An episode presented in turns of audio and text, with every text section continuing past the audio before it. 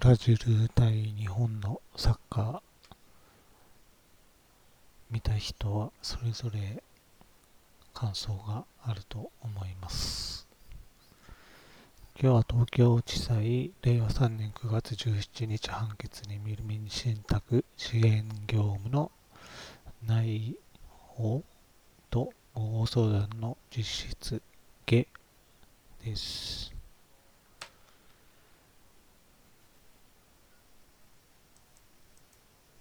ー、市民と法の記事。渋谷陽一郎。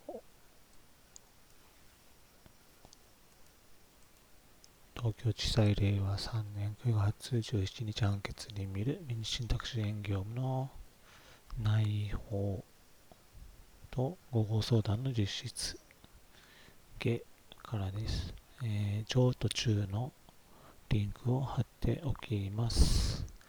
引用、信託、そして長期にわたる信託の指針となる信託契約の法律正常事務は本当に難しい法技術であると。引用終わりです。本当にとか難しいを昔と読むと読みやすくなると思います。引用です。民信託支援業務の意義は、さらに機能的に見れば、使用書士が市民間の純粋な法律関係への正面からの関与、支援に踏み出した第一歩である実質が重要であると。引用終わり。機能面からの一つの主張には同意します。えー、市民からの動機としては、記事に記載されている司法書士の新たな業務の開拓、青年貢献業務の補充や相続遺言業務の保管、代替というメニューの充実というものが大きかったのではないでしょうか。そして結果的に機能面として使用書士の新たな業務の開拓宅青年貢献業務の補充や相続遺言業務の保管代替というメニューの充実となっているのが現状ではないかと感じます。引用です。詩人間の水平的かつ長期の安定的な法律契約関係を築くための相談、助言、立ち会い、法律正常、支援などを介して市民の権利を保全するという領域であると。え、水平的な法律契約関係というのがちょっとわからなかったので、えー、論文、平松先生、1980 1998年人権法の水平的効力の書相の論文リンクを貼っておきます。えー、引用です。使用書士は民事信託支援業務を介して市民間における水平的な契約関係の前提となる当事者間の対等性、公平性を担保し、その職務的独立性を担保し、その職務的独立性を維持しつつ、積極的に市民に対する情報提供やリスク説明を行う法的支援者の重責をあえて担いつつあると。引用終わりです。えー、犯罪による収益の移転防止に関する法律、施行令に関して触れないのはなぜなのかなと思いました。えー、上中でも触れられていないと思います。引用に戻ります。最も使用書士の法律相談、または法律正助相談の場合、書類作成業務などの受任の有無にかかわらず、それ自体が独立した契約である側面もあり、専門家責任のもと、かような契約に適合しない助言の提供をもって、それを助言過誤であり、法律相談または法律正助相談の債務不履行であるという構成もあり得ると。引用終わりです。えー、これの問題を解決する方法として、1つ目、えー、10人前の相談を個別的相談として報酬をいただくことが考えられます。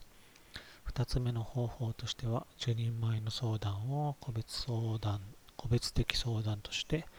無償で行うことが考えられます。えー、この場合でも、その時に整理、整理した法律関係や当事者の意向の整理などのメモに日付を入れ、依頼者から署名をいただき、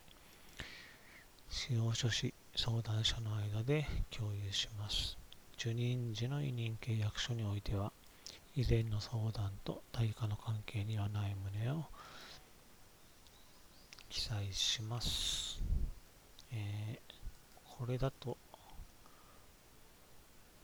切り離しで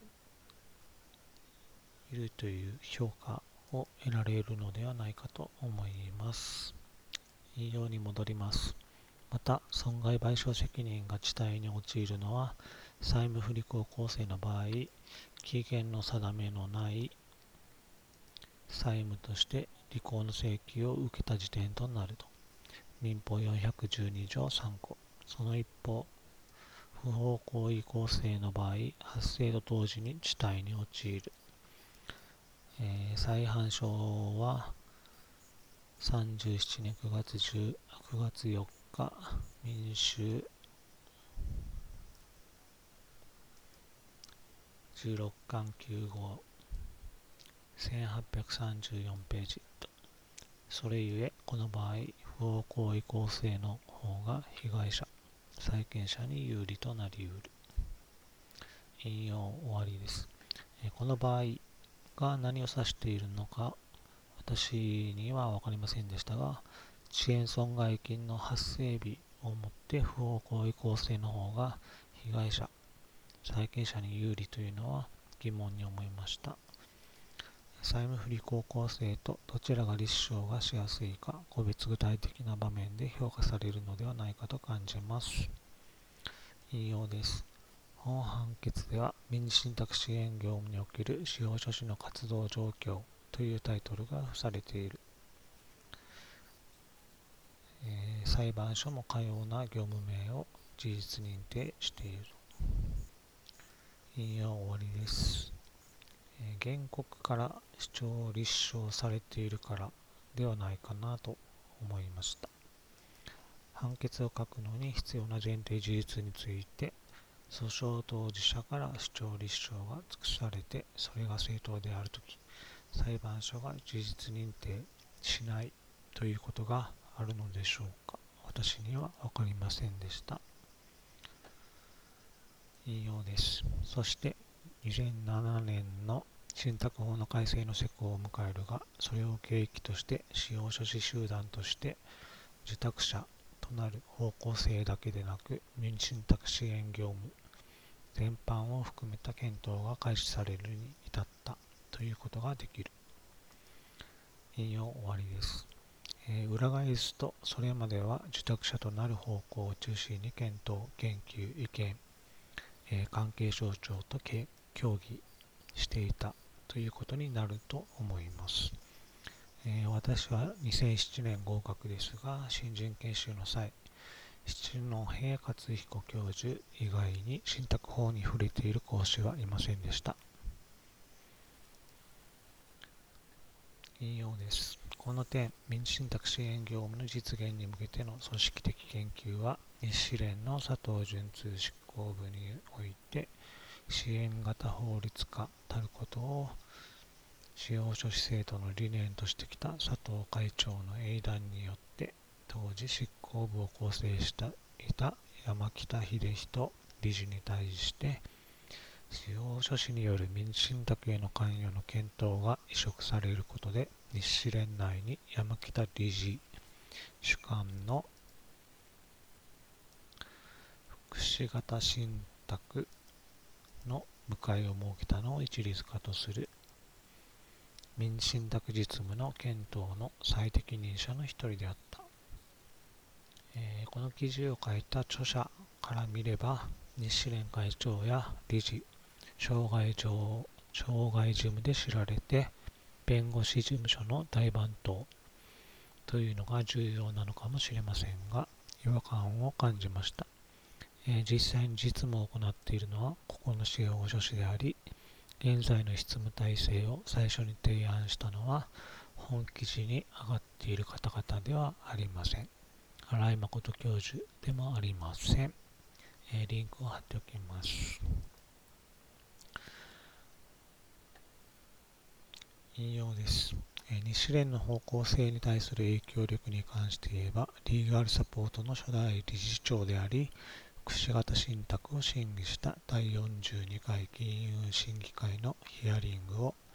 日連の代表として担当するなど、それまで福祉型信託の活用を主張してきた大貫正雄司法助士の存在も忘れてはならない。しかし結果として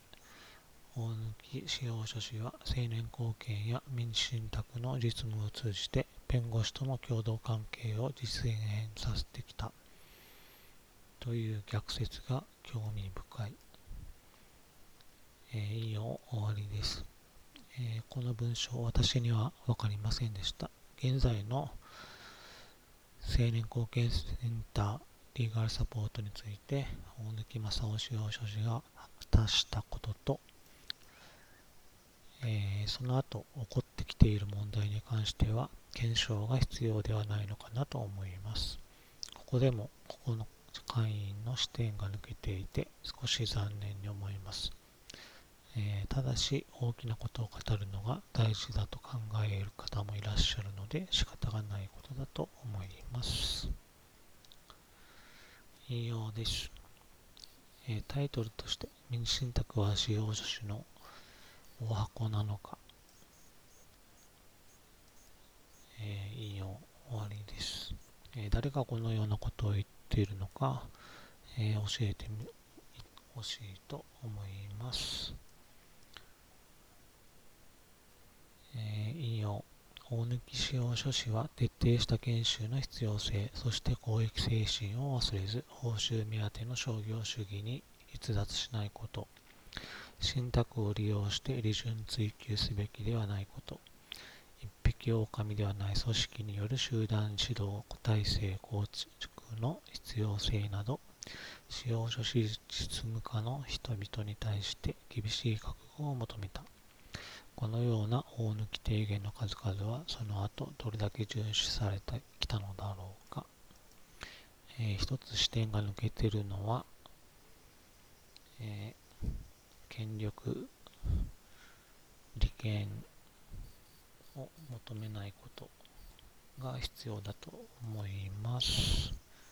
特に今この記事で上がっている方々に対してですで繰り返しになりますが大貫使用書士には民事信託の前に青年後見センターリーガルサポートの初代会長として負の部分を是正していく仕事がまだ残っているのではないかと思います。なので、民事信託に突っ込んでいくには、込んでいく司法書士としてはふさわしくないのではないかなと思います。えー、何名除名されたんでしょうか？えまた、このような提言は日支連の民事信託委員の一部、民事信託推進センター役員の一部には当てはまらないのかなと感じるのは私だけでしょうか？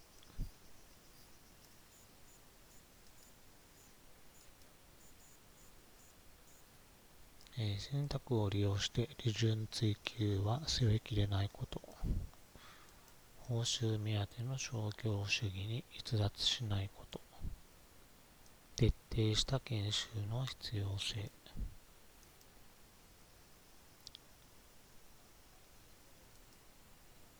という項目を見ても、えー、